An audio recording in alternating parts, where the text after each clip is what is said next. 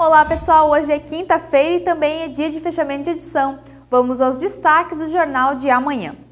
Iniciou hoje as atividades alusivas à Semana da Pátria nos municípios da região. Em Timbó, a abertura oficial ocorreu em frente ao Paço Municipal. O evento contou com a participação de estudantes da rede municipal e autoridades do Executivo, Legislativo e Judiciário.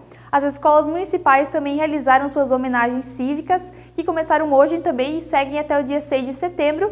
E no dia 7, feriado, acontece o tradicional desfile cívico a partir das 8h30 da manhã na Avenida Getúlio Vargas.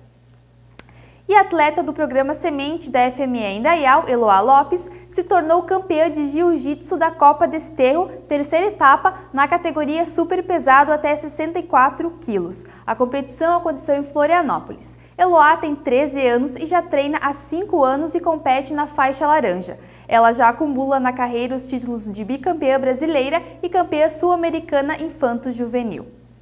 E amanhã você ainda confere duas entrevistas com candidatos a deputado estadual e ao Senado que já estão disponíveis em nossas redes sociais. Também no impresso, você confere a coluna Bastidores que traz outras informações sobre a política local e regional. Eu vou ficando por aqui e estas e outras matérias de esporte, cultura, política e segurança vão estar disponíveis no jornal dessa sexta. Nos acompanhe também pelas nossas redes sociais e pelo nosso site. Até mais!